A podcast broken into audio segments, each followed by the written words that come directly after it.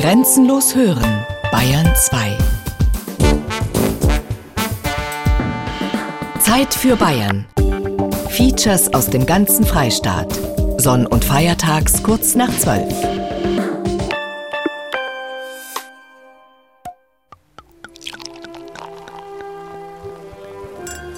Das bayerische Jahr. Erst die Kniekehlen, dann die Oberweite und dann das Gesicht. Denk- und Merkwürdigkeiten anno 2014. Ein Musikant, der kein außergewöhnliches Talent hat, ist ein trauriges Brot. Die Silvesterrevue der Bayern-Redaktion. Logisch.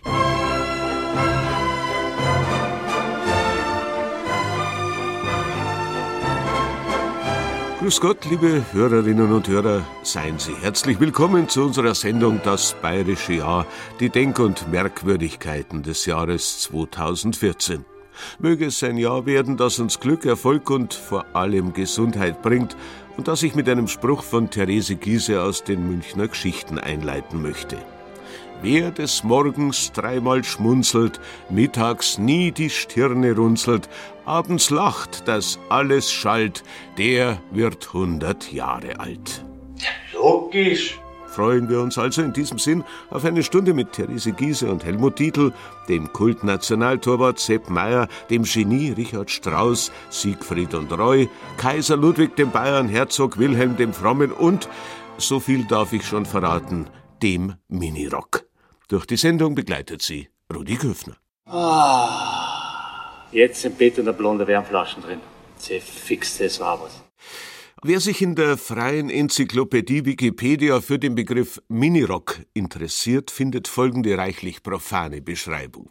Der Minirock, Anfang der 60er Jahre in England von Mary Quant kreiert, ist ein als kurzer Rock geschneidertes Bekleidungsstück, dessen unterer Saum mehr oder weniger weit oberhalb des Knies der Trägerin endet und äh, ebenso wie früher der Lendenschurz der Verhüllung der primären Geschlechtsorgane dient. Das ist traurig und viel zu banal und tut Millionen Männern Unrecht, die unter dem Motto Mein Lieber, da treibst der Tschüssern aus, so manch scheuen Blick auf diesen doch sehr kurzen Rock geworfen haben. Der Minirock ist nämlich weit mehr als nur Bekleidung. Er ist, aber fragen wir doch die Menschen von heute, wie es damals war, als der Minirock 1964, vor 50 Jahren also, in der züchtigen Landeshauptstadt München Furore machte.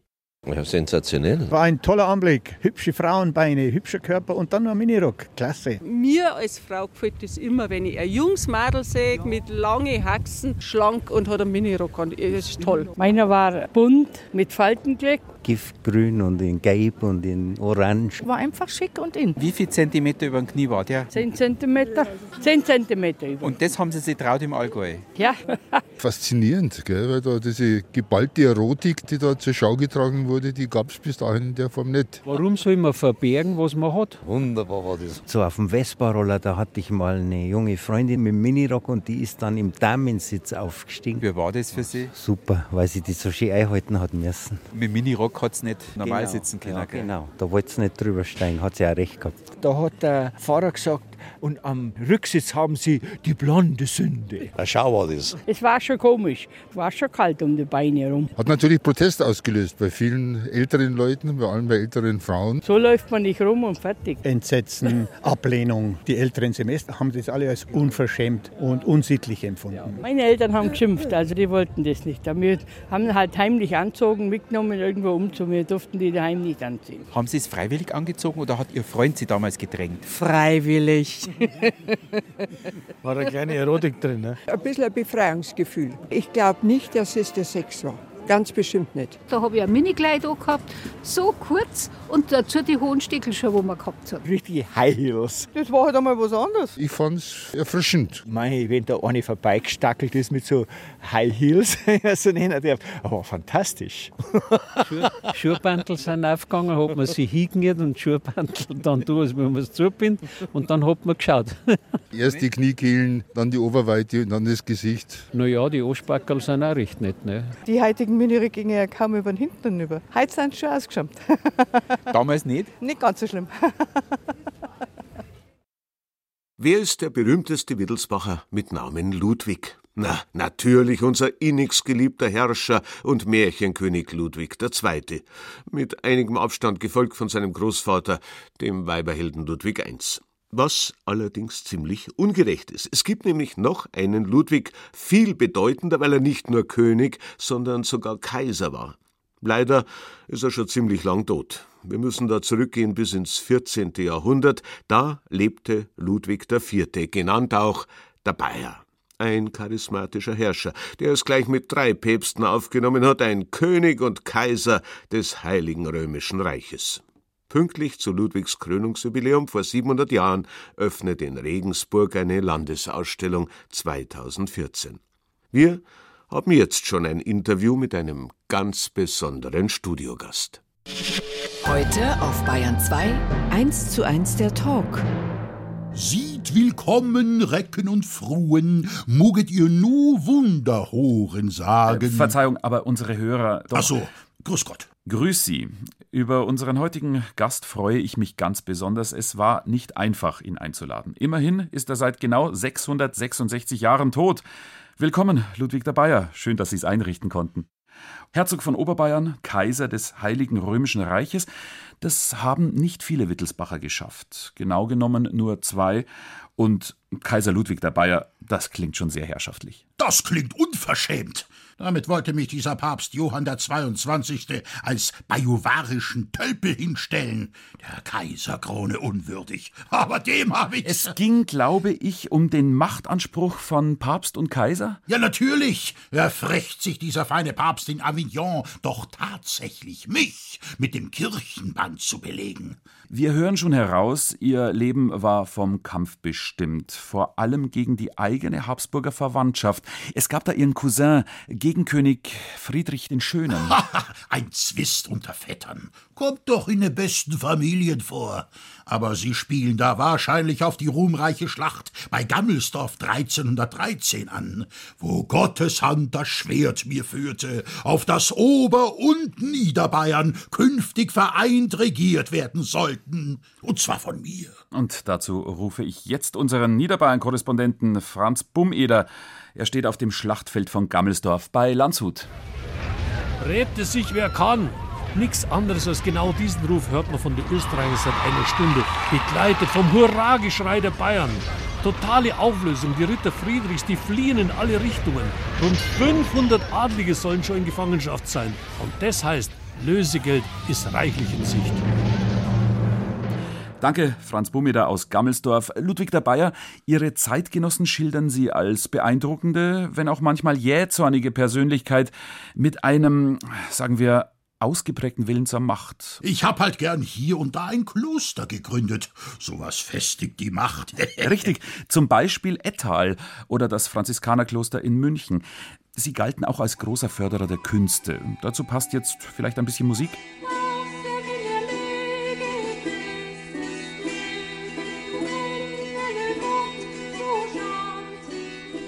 Ein Titel von Walter von der Vogelweide unter der Linden. Ihr Tod, Ludwig der Bayer, hat allenthalben für große Bestürzung gesorgt.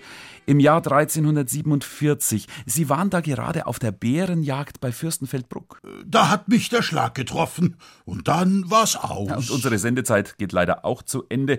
Haben Sie denn noch einen weisen, einen, ja, kaiserlichen Ratschlag für die aktuelle Politik?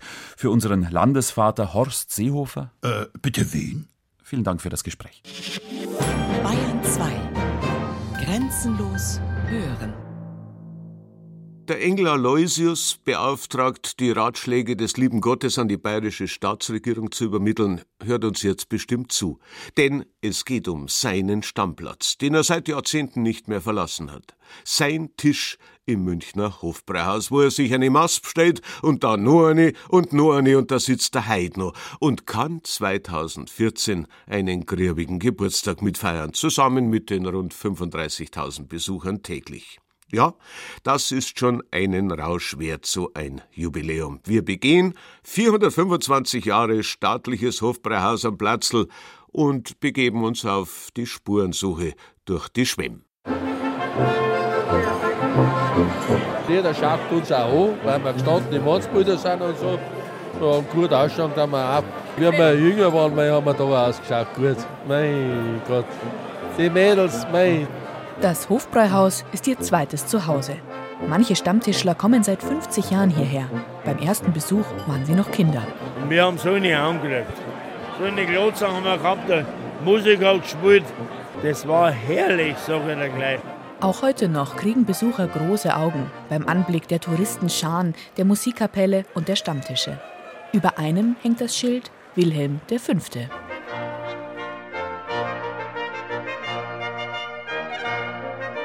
Wilhelm V. steckt 1589 in der Klemme. Bayern ist quasi bankrott. Der Herzog muss Sparmaßnahmen treffen. Auch die kostspielige Bierversorgung des Wittelsbacher Hofes kann er sich nicht länger leisten. Das Braunbier wird bis dato aus allen Teilen des Reiches importiert. Zu teuer, befindet der Herzog und gibt die Gründung einer eigenen Braustätte in Auftrag. Seine herzoglichen Räte schlagen als Standort den Hühnerstall am alten Hof vor. Der Herzog erklärt sich einverstanden. Ihro fürstliche Gnaden lassen ihr dies Gutachten gnädigst gefallen. Doch soll ein ordentlicher Überschlag alles beiläuftigen Unkostens gemacht werden. Die Unkosten belaufen sich auf 1472 und einen halben Gulden. Bereits zwei Jahre später nimmt die Braunbierbrauerei ihren Betrieb auf und bekommt später einen Neubau am Platzl, das heutige Hofbräuhaus. 1828 dann wird die Hofschenke zur Volksschenke, weiß ein Stammgast. Der Ludwig I. hat es dann für die Allgemeinheit zugänglich gemacht und war mit dem Bierpreis eigentlich günstiger als wie die restlichen Wirte rundum. Dann hat es da ein bisschen ein besseres Buch gegeben, ne? weil dann alle ins Hofbräuhaus reingerannt sind. Der Ansturm ist so groß, dass die Brauerei schlussendlich ausgelagert und der Gastbereich vergrößert wird. Schon um die Jahrhundertwende treffen sich hier Einheimische und Gäste aus aller Welt, die sich nicht immer ganz geheuer sind. In München steht ein Hofbräuhaus, eins, zwei, super. Für den Preis?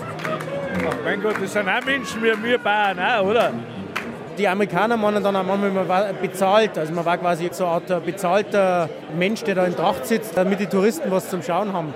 1945 zerstören Bomben das Hofbräuhaus fast vollständig. Doch der Bierpalast wird rekonstruiert und ist schnell wieder Anlaufpunkt für alle, die in Bayern die ganze Welt treffen wollen.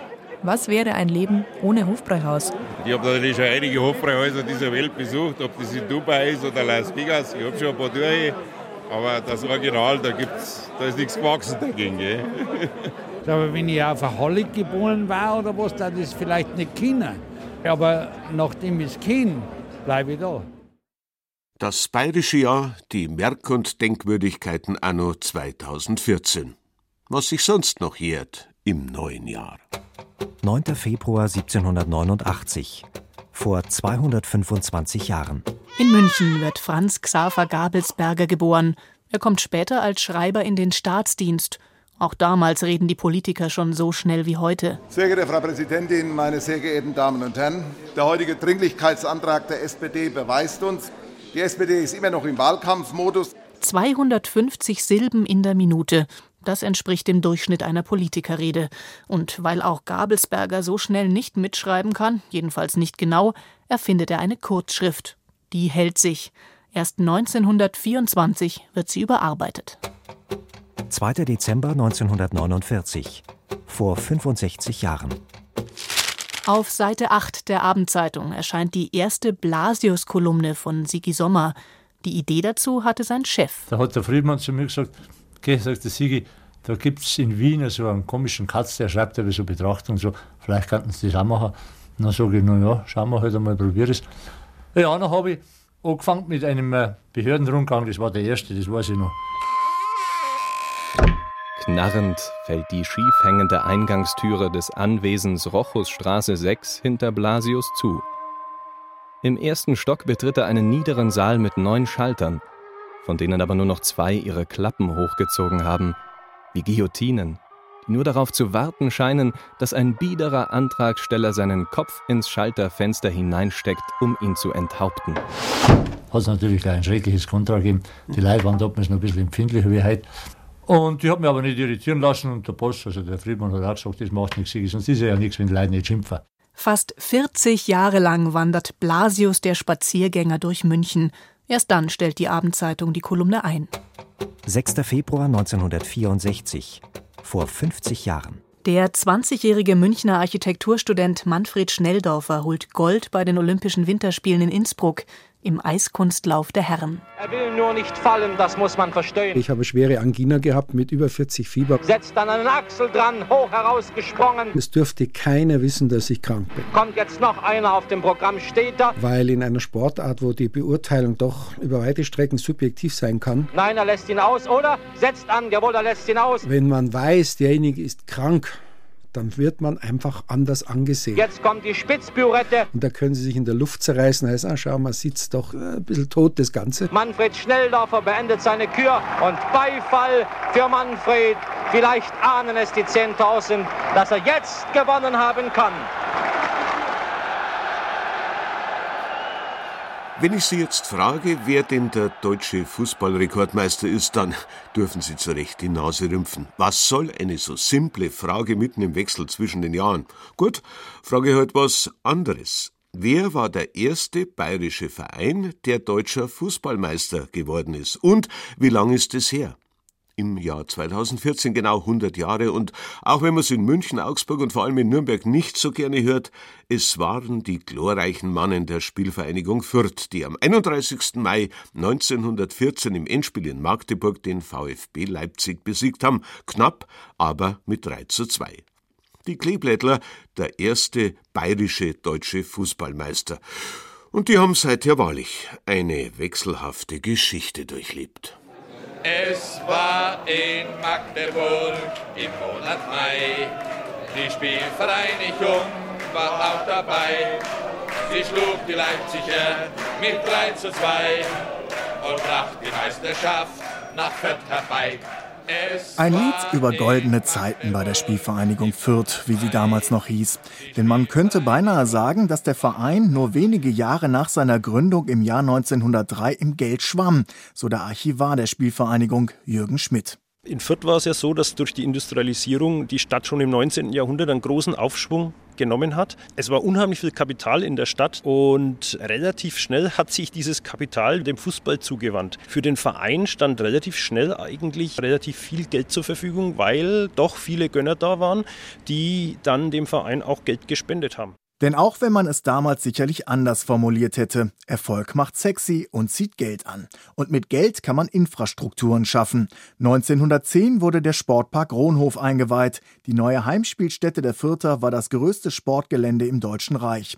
Und man konnte mit William Townley einen englischen Trainer verpflichten, mit dem die Spielkultur in Fürth Einzug hielt, die schließlich die erste deutsche Meisterschaft brachte. An jenen 31. Mai 1914 erinnerte sich Meisterspieler Hans genannt Bumbes Schmidt, bis an sein Lebensende. Der Empfang in Fürth war natürlich großartig. Die Leute waren am Bahnsteig nahezu an den Schienen gestanden. Wir wurden rausgehoben und rausgetragen zum Auto. Das Pech der Spielvereinigung, die Erfolge kamen irgendwie immer zum falschen Zeitpunkt. Nur zwei Monate nach dem ersten Meistertitel brach der Erste Weltkrieg aus. Vier Meisterspieler kamen nicht mehr zurück.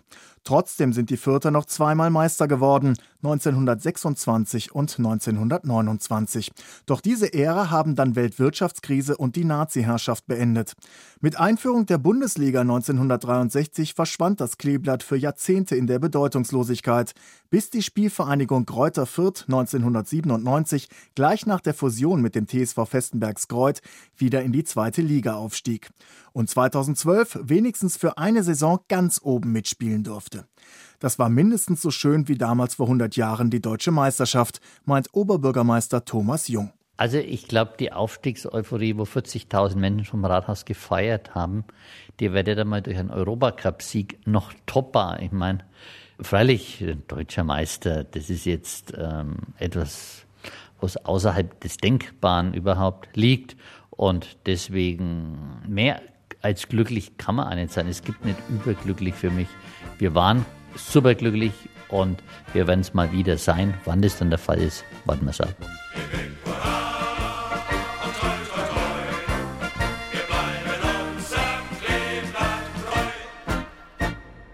Es ist schon ein Elend. Da reisen Hunderte von Politikern und Aktivisten aus aller Welt seit Jahren rund um die Welt, lassen sich in regelmäßigen Abständen an irgendeinem Ort nieder und vereinbaren dann nicht viel mehr, als dass sie sich demnächst wiedersehen wollen, um dann aber endgültig zu machtvollen Entscheidungen zu kommen. Gell? Sie ahnen schon. Es geht um unser Klima, den Erhalt der Arten und der Umwelt, um den verzweifelten Kampf für den Umweltschutz und es ist ja keineswegs sicher, wer da gewinnen wird. Die Geldgier oder die Vernunft. Dabei hat man in Bayern schon vor 30 Jahren gewusst, so kann's nicht weitergehen. Als erstes deutsches Bundesland hat der Freistaat damals den Umweltschutz sogar in der Verfassung verankert.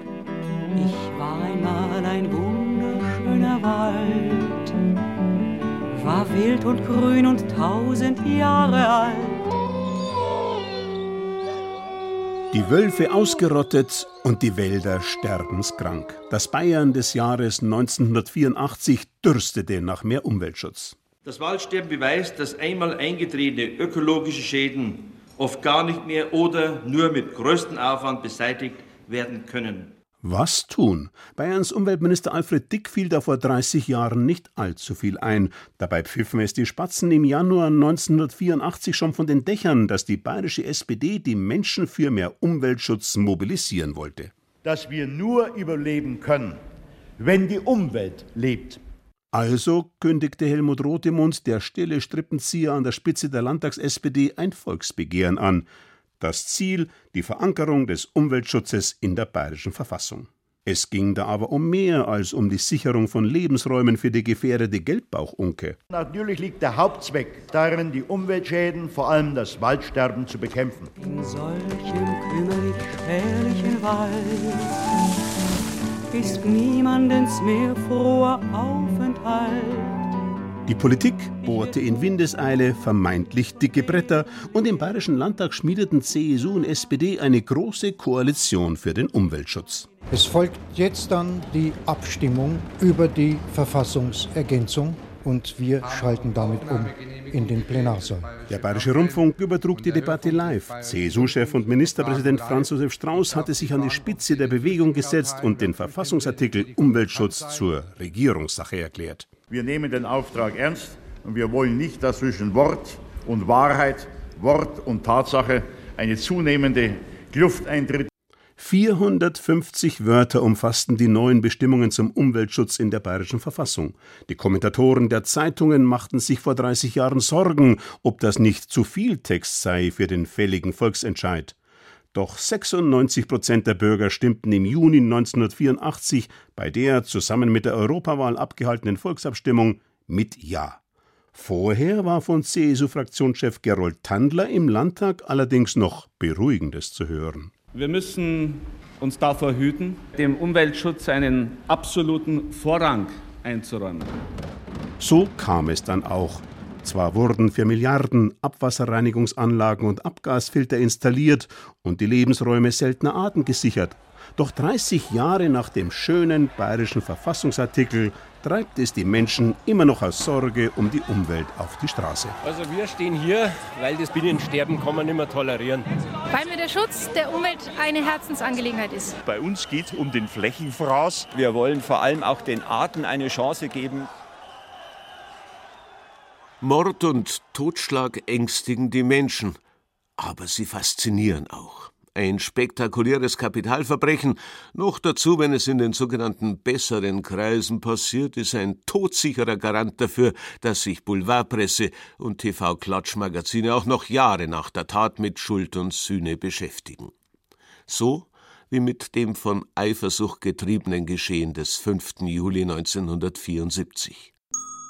Der sogenannte Begonienmord in München-Gräfelfing vor 40 Jahren. Die Begonie ist laut Internetlexikon eine Pflanzengattung aus der Familie der Schiefblattgewächse, der Begoniaceae. Insgesamt werden etwa 1400 bis 1500 Arten dieser Gattung zugeordnet. Diese Münchner Floristin findet eine tolle Pflanze. Eine Begonie ist eine Pflanze, die man nicht totkriegen kann. Die ist einfach nicht unterzukriegen. Die mag im Garten stehen und auch in der Wohnung und ist wirklich knallhart. Hart ja, zäh auch. Aber zumindest nicht knallhart war im Juli 1974 die Zahnarztgattin Margarete Sch aus München-Gräfelfing. Tatsache ist, Es klingelte an ihrer Tür, davor steht die 26-jährige Albertine S. mit einem Begonienstock in der Hand. Eine Begonie hat dunkelgrüne Blätter, hat wunderschöne fleischige Blüten, gibt es auch gefüllt in rosa, in weiß, in gelb, in orange, in rot, in allen erdenklichen Farben. Das Gastgeschenk, die Begonie als Türöffner. Denn tatsächlich bat Margaretisch, die ihr völlig unbekannte junge Frau, ins Haus. Einen Tag später findet ihr Mann sie tot erdrosselt und aufgehängt mit einem Bademantelgürtel.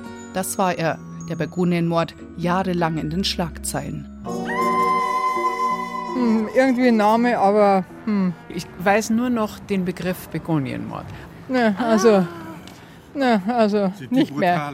Ne, also solche Sachen merke ich mir im Allgemeinen nicht. So klar der Fall vor allem angesichts des Geständnisses von Albertine S. ausgesehen hat, so eindeutig war er dann doch nicht. Denn Albertine S. gestand zwar den Mord, betonte aber immer, die Idee dafür kam von ihrem Geliebten, dem Zahnarzt Erich Sch. Eigentlich hätte, so auch noch das letztinstanzliche Urteil des BGH, Albertine S. die Frau mit Spritzen töten sollen, durch eine später nicht nachweisbare Luftembolie. Weil das misslang, erdrosselte sie die Zahnarztgattin und das Gericht urteilte, Sch habe sie dazu angestiftet, wohl wissend, dass sie nicht genügend medizinische Kenntnisse für einen Mord per Spritze hatte. Was immer so alles vorkommt bei Zahnärzten. Albertine S. kam nach acht Jahren frei, Sch nach 17 Jahren, obwohl er das Verbrechen nachweislich nicht begangen hat und auch die Anstiftung dazu immer bestritten. Selbst ihm gewogene Gerichtsberichterstatter nannten ihn unsympathisch, ein Ekel, einen Rechthaber, einen unbequemen Menschen. Vielleicht hat er seine Geliebte trotzdem zum Mord angestiftet. Vielleicht wollte er seine Gattin loswerden. Oder vielleicht war es einfach sein Schicksal, verkannt so wie die Pflanze, die dem Mord den Namen gab. Das hat sie nicht verdient und das ist so, wie, wie gesagt, eine Nelke immer als Friedhofsblume tituliert wird und das gar nicht ist. Eine Nelke ist eine ganz äh, modisch schicke, flotte Blume und die Begonie genauso. Also die können sich die Hand geben und Hand in Hand in eine neue Welt stürmen.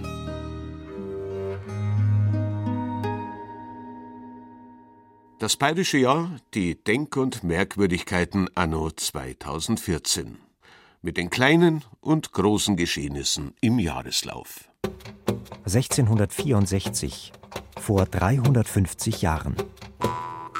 Der Universalgelehrte und Politikberater Johann Joachim Becher ist am Hof in München und er schlägt Kurfürst Ferdinand Maria vor, in Amerika eine bayerische Kolonie zu gründen. Die weißblaue Fahne soll nach Bechers Vorschlag über der Halbinsel Manhattan gehisst werden. Während Becher noch mit den Holländern über den Kauf von New Amsterdam verhandelt, besetzen die Engländer das Land. Aus der bayerischen Kolonie wird nichts und aus New Amsterdam.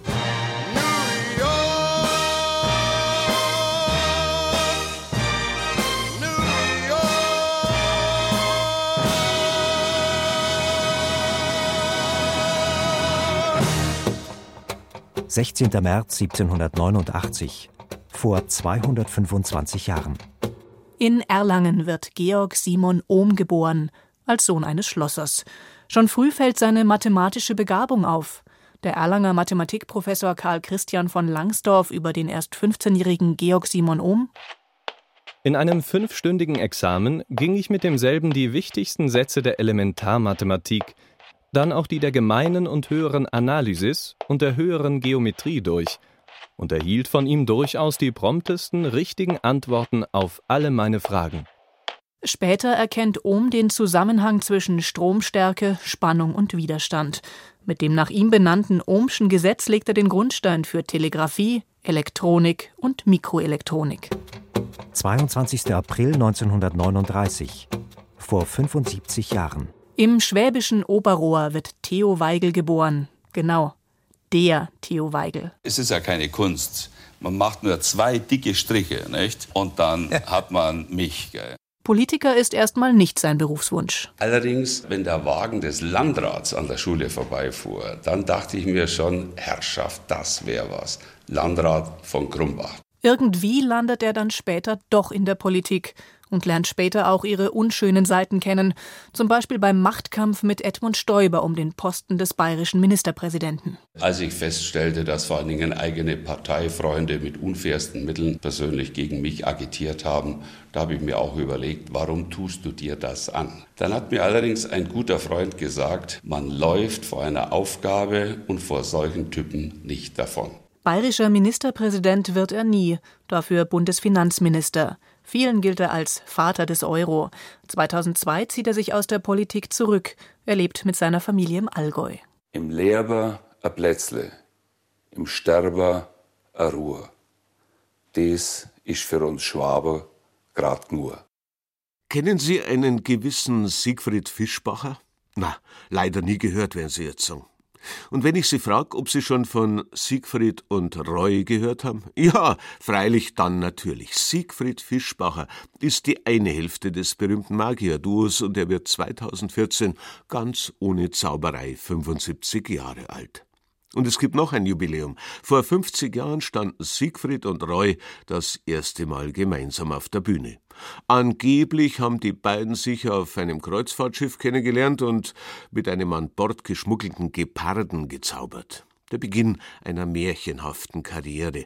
Aber apropos, darf man wirklich alles glauben, was über Siegfried und Roy erzählt wird? Hier ist die wahre Geschichte. Kröten, Schleim und Spinnenbein. Hans, mein getreuer Assistent, schüre er das Feuer unter dem Kessel. Ich will einen letzten Zaubertrank brauen, bevor ich vergehe. Die letzte Hexe. Verstoßen haben sie uns, verbrannt. Aber na, wartet. Na, das schreit nach Rache. Ich werde eine Hexe schaffen, die die Welt durch ihre bloße Anwesenheit verzaubern muss. Aber der Chefin, eine ist keine. Wie? Ach so, ja, sehr gut, mein treuer Assistent. Zwei Hexen. Na, dann bringe er mir zwei Gallonen Natterngift, sechs Tropfen Moorseewasser, die Flughaut einer Bulldog-Fledermaus, fünf zerstoßene Tollkirschen und fünf der hochgiftigen Schleimpilze. Hat er das verstanden? Ja, freilich, geht klar.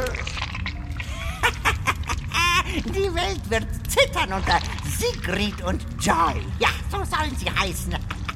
Rasch, rasch, mein Assistent. Hat er die Zutaten schon im Kessel? Äh, Chefin, wie wär's noch mit dem Viech? Äh, von mir aus streue er noch etwas geriebene Rabenkralle in den Sud. Ein Rabe. Wenigstens etwas Liebreizendes für diese furchterregenden Gestalten. Und nun, Walle, Walle, manche Strecke, uns bringt keiner um die Ecke. In den 60ern wird alles neu, von da an herrschen Sigrid und Jai. Hex, hex. es ist vollbracht. Rasch, Hans, bringe er mir meine Kristallkugel, damit ich sehen kann, wie der Zauber in der Zukunft wirkt. Ich sehe ein Schiff, vermutlich dem Untergang geweiht. Ah, und da steht etwas von Zaubershow. Äh, still, äh, ich kann sie schon hören. Als wir in Deutschland angefangen sind, man hat uns die Grenzen gezeigt. Als wir nach Amerika gegangen sind, hat uns Amerika die Möglichkeiten gegeben, uns zu entfalten. So haben wir unsere eigene Welt kreiert, ein bayerisches Haus, so einen kleinen Weiler, so einen kleinen Ort gemacht ein Haus für Roy, ein Haus für mich und eine, eine bayerische Kapelle mit einem Zwiebelturm und so. Mit einem See, habe bayerische Brauereipferde und die Blumen und alles haben wir so schön angelegt. Was? Wie? Zaubershow mit Siegfried und Roy, die beiden zaubernden Schiffsstewards. Ah, und wie sehen die denn aus? Oh, ganz schön furchterregend. Ach, Paperlapp, das sind doch keine Hexen. Was hat er denn da in den Sud? Naja, fünf Steinpilze aus der Gegend um Rosenheim. Nein, Schleimpilze, habe ich gesagt. Schleimpilze. Und was hat er da hineingetropft? Wohl kein Moorseewasser? Äh, na, Nordseewasser. Na prima, ein gelernter Weber und Hobbyzauberer aus Rosenheim und ein, ein Schulabbrecher aus Nordenham, ein Fischkopf sollen künftig also die Ehre der Hexen retten, zusammen mit einem Äh, lass mich raten. Er hat auch keine Rabenkralle in den Sud? Nein, die habe ich nicht gefunden, aber da war. Äh ja, danke, ich kann es selber sehen, aber schlecht machen die beiden das nicht. Magic. 1964 Bühnendebüt Astoria Theater Hamburg, Monte Carlo, Paris und oh, Las Vegas.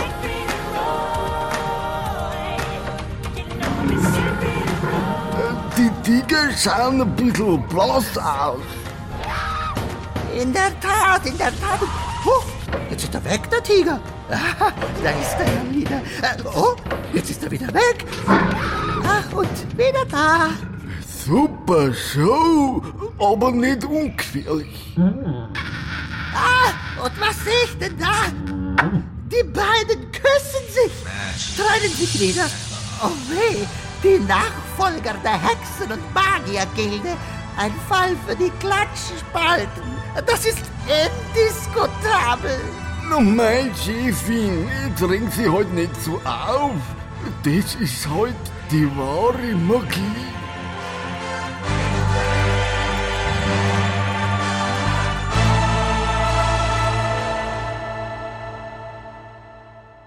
Es war einmal ein Hobby. Das war sehr beliebt und quer durch die Generation. Es war einmal das Briefmarkensammeln.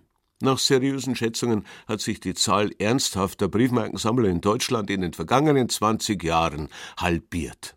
Vielleicht sind es noch 150.000 bei 80 Millionen Einwohnern. Aber wer schreibt im E-Mail-Zeitalter schon noch handfrankierte Briefe?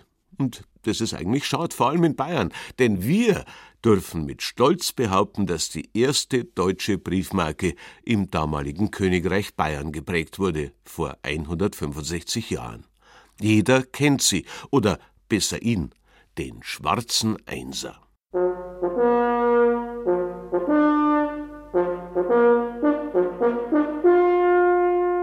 1. November 1849 Allerheiligen mein Geburtstag. Denn seit heute gibt es mich an den königlich bayerischen Postschaltern. Eine Sensation, dabei bin ich eigentlich recht unscheinbar, unauffälliges Schwarz, lang wie breit. 165 Jahre später bekommen erwachsene Männer bei Briefmarkentauschtagen feuchte Augen, wenn sie mich aus ihrem Album holen. Also es ist halt die erste Briefmarke, die in Deutschland äh, praktisch hergestellt worden ist. Und das ist halt die Faszination. Denn mein Heimatland, das Königreich Bayern, ist 1849 Vorreiter, erstes Land im Deutschen Bund, das die kleinen, bis dato unbekannten Papierblättchen für einen Brief vorschreibt. Ja, der hat einen Halbkreisstempel und ist sehr breitrandig, also an beiden Seiten und nicht beschnitten. Das Markenbild ist nicht angeschnitten, also der ist qualitativ hochwertig. Nicht angeschnitten, Gott sei Dank. Zacken hat es in den Anfangszeiten bei Briefmarken noch nicht gegeben, also musste ein königlich bayerischer Postbeamter die einzelnen Marken mit einer Schere ausschneiden. Und da ist es schon gelegentlich passiert, dass so ein hoheitlicher Mensch abgelenkt war durch einen Ratsch mit der Frau Meier oder der Frau Huber, ja, und dann aus Versehen in mich hineingeschnitten hat. Und damit bin ich heute sofort weniger wert. Da muss man sehr vorsichtig sein, weil das ist ein Preis 3500 bis ca. 5000 Euro und da sollte man schon genauer schauen. Ein Problem von Anfang an, als schwarzer Einser habe ich mich einfach nicht mit schwarzen Stempeln vertragen, rein farblich meine ich. Man hat einfach nicht erkannt, ob ich schon gestempelt war oder nicht also wurde ich ab 1851 nicht mehr gedruckt. Mein lächerlicher Nachfolger, ein rosa Einser, aber den kennt heute niemand mehr. Bis 1864 war ich noch gültig, ja, ich sollte sogar noch aufgehübscht werden durch ein Bild vom Kine vom neuen bayerischen König Ludwig II., aber der wollte seinen hübschen Kopf dann doch nicht auf mir sehen, wahrscheinlich wollte er auch nicht auf seiner Rückseite abgeschleckt werden, denn, und darauf bin ich stolz, meine Rückseite war vom ersten Tag an gummiert. Heute finde ich nur noch bei Sammlern Beachtung. Allerdings recht kritisch und akribisch. Ich muss mich quadratmillimeterweise prüfen lassen. Bei Bestehen dieser Prüfung verewigen sich die Prüfer dann auf meiner Rückseite. Dann sieht man ganz rechts unten das Prüfsiegel. Das heißt tiefst geprüft. In dem Fall ist tiefst geprüft sehr gute Qualität. Wenn es nach oben geht, wird es immer schlechter. Dann ist die mit schwersten Mängeln und ist fast nichts mehr wert. Aber selbst dieses Prüfzeichen kann gefälscht sein. Sei es drum, trotz aller Fälschungen Tatsache bleibt. Die erste Marken von, von Bayern ist halt der schwarze Einser, gell? Bier und Blasmusik. In diesen Disziplinen kennt er sich aus, der Bayer.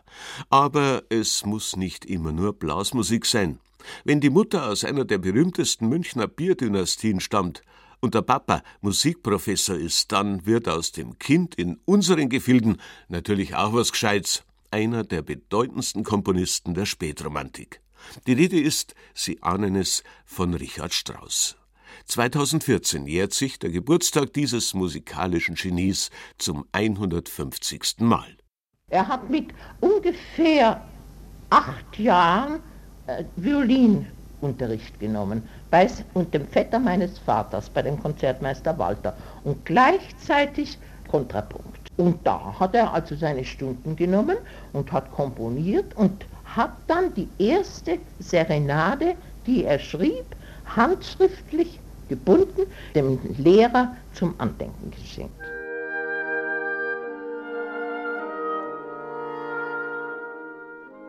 Es ist ein kunstsinniger Haushalt, in dem Richard Strauss aufwächst. Vater Strauss ist als erster Hornist des Nationaltheaters an den Uraufführungen des Tristan, des Rheingolds oder der Walküre beteiligt und nimmt seinen Sohn immer wieder mit in die Oper.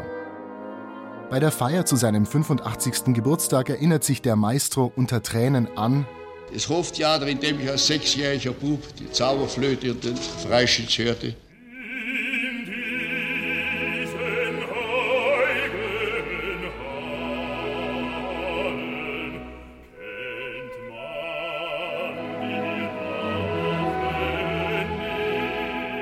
Der junge Richard Strauss will eigentlich gar nicht aufs Gymnasium.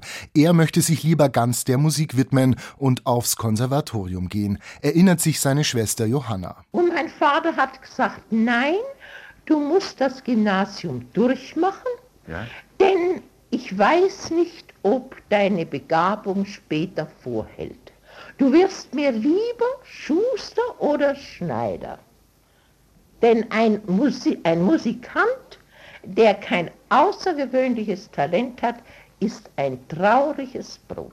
Dieses Talent beschert dem arbeitswütigen Komponisten und Musiker ein komfortables Leben. Ein trauriges Brot, wie vom Vater befürchtet, müssen Richard Strauss und seine Frau Pauline niemals essen. Seiner bayerischen Heimat bleibt Strauss Zeit seines Lebens treu. Von den Tantiemen für die Salome lässt er sich in Garmisch eine Villa bauen.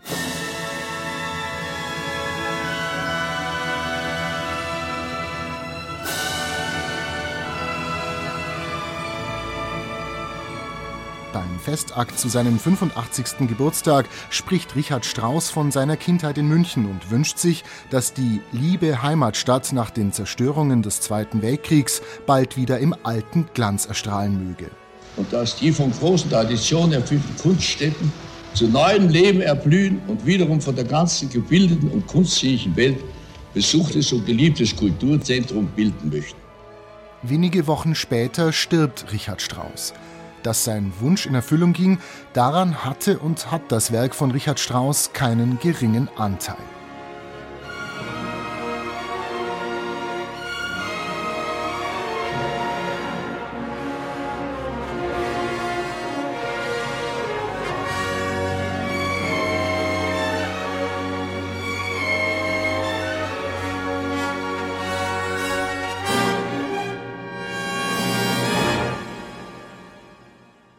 Das bayerische Jahr 2014.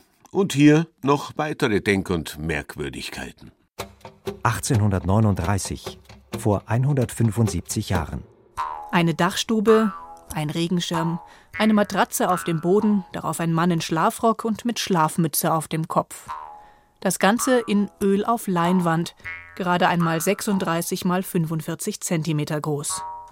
Der arme Poet, so heißt das Bild, das der 31-jährige Münchner und gelernte Apotheker Karl Spitzweg 1839 bei der Jahresausstellung des Kunstvereins zeigt. Es fällt durch.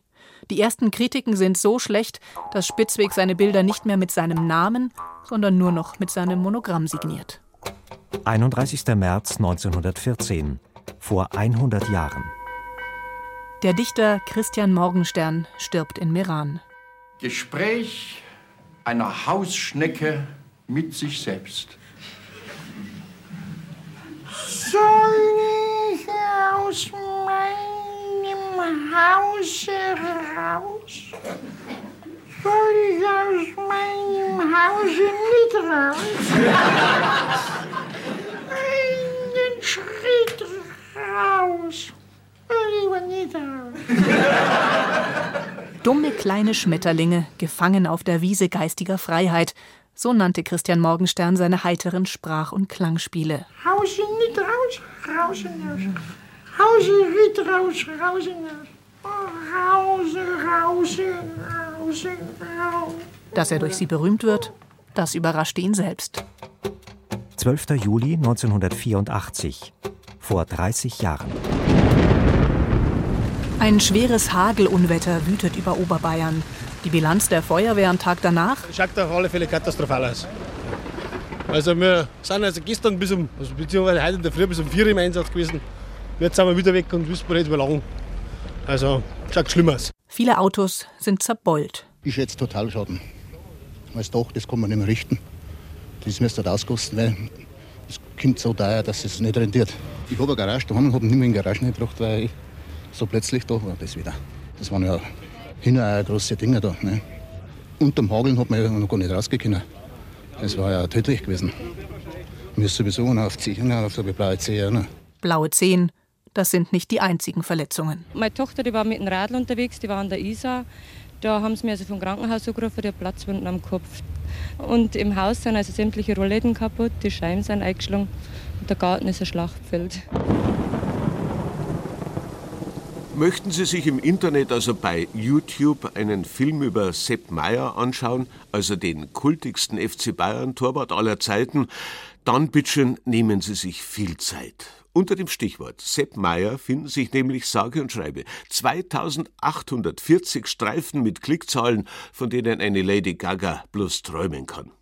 Und ein bisschen gaga ist er ja auch, der Weltmeister, Europameister, der Torwart, der Extreme, der Karl Valentin des grünen Rasens. Zwischen den Pfosten ehrgeizig und verbissen wie kein anderer und mit so einem herzerfrischenden nicht nur Spielwitz ausgestattet, dass man sagen muss, der Mann ist eine lebende Legende. Und dabei am 28. Februar 2014 grad erst mal jugendliche 70 Jahre alt. Keiner ist so überzeugt von Sepp Meier wie Sepp Meier. Mit mir wären wir schon 1966 Weltmeister geworden, sagt er. So aber reichte es für die Katze aus Anzing nur zu einem Weltmeistertitel, nämlich dem 74. 50 Meter Vorlage in den Strafraum und Meier. Meier wächst über sich hinaus. Gleich nach dem Endspiel realisiert man das gar nicht so. Na gut, man hat was geschafft, aber man, man kapiert das noch nicht so richtig. Das kommt dann erst später im Urlaub, wenn du ein bisschen Abstand hast und dann überlegst du, Mensch, was hast du eigentlich geschafft? Wer wird schon Weltmeister? Aber nicht erst dieser Titel hat den Meier Sepp unglaublich populär gemacht. Einige Fotos sind bis heute berühmt. Der fliegende Sepp, der die Ente fängt, der Meier mit dem Bart im Gesicht, der Torwart mit den unters Trikot gestopften Bällen vorne und hinten. Er brillierte als Karl Valentin Double, er war der Münchner im Himmel auf CD.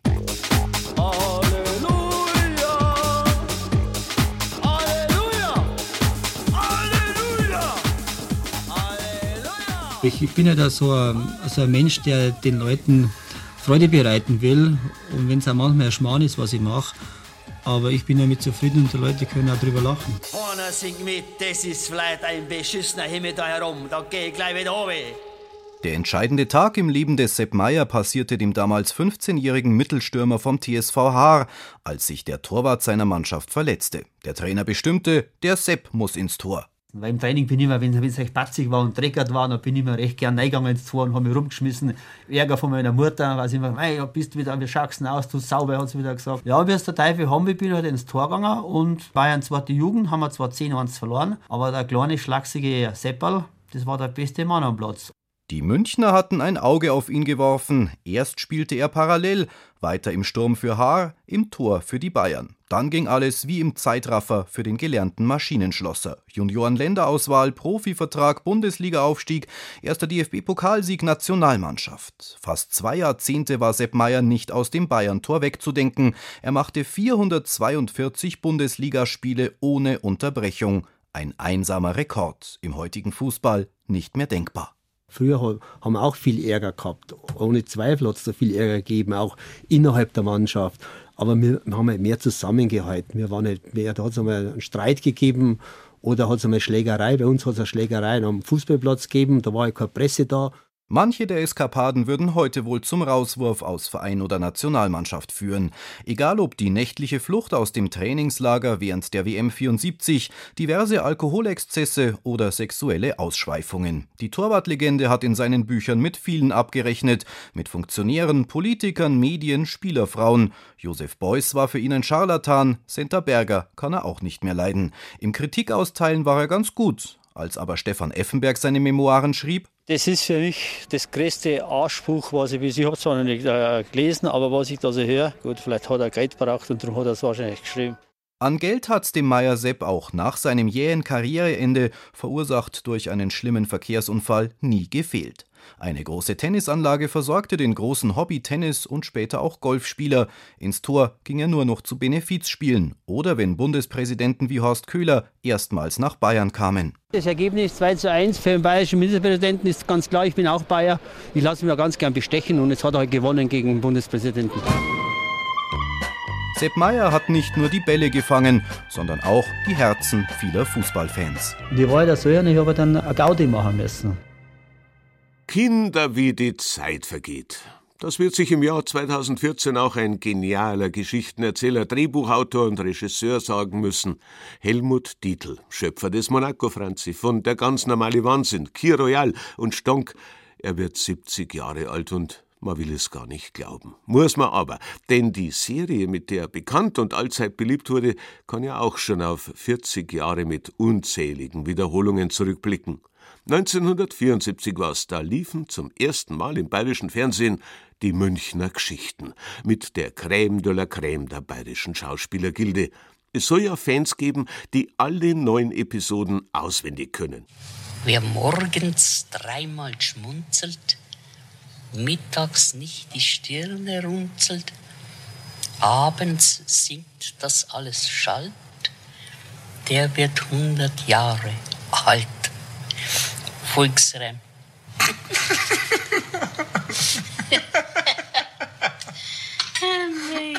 Ja, mei, sie war einfach die Größte, die unvergessene Therese Giese in den Münchner Geschichten zum ersten Mal im bayerischen Fernsehen vor 40 Jahren. Und das war unser bayerisches Jahr. Ich hoffe, es hat Ihnen ein bisschen Spaß gemacht. Ich bedanke mich fürs Zuhören und wünsche Ihnen ein gutes neues Jahr. Sie es gut und für Gott.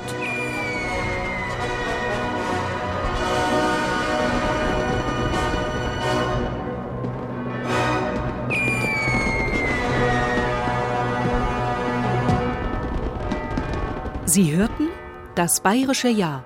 Denk- und Merkwürdigkeiten anno 2014.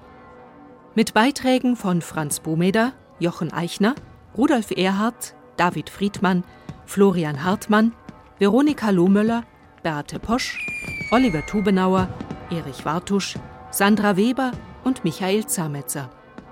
Durch die Sendung führte Rudi Küffner. Technik Fabian Zweck, Regie Eva Demmelhuber, Assistenz Angela Breyer, Redaktion Regina Vandal.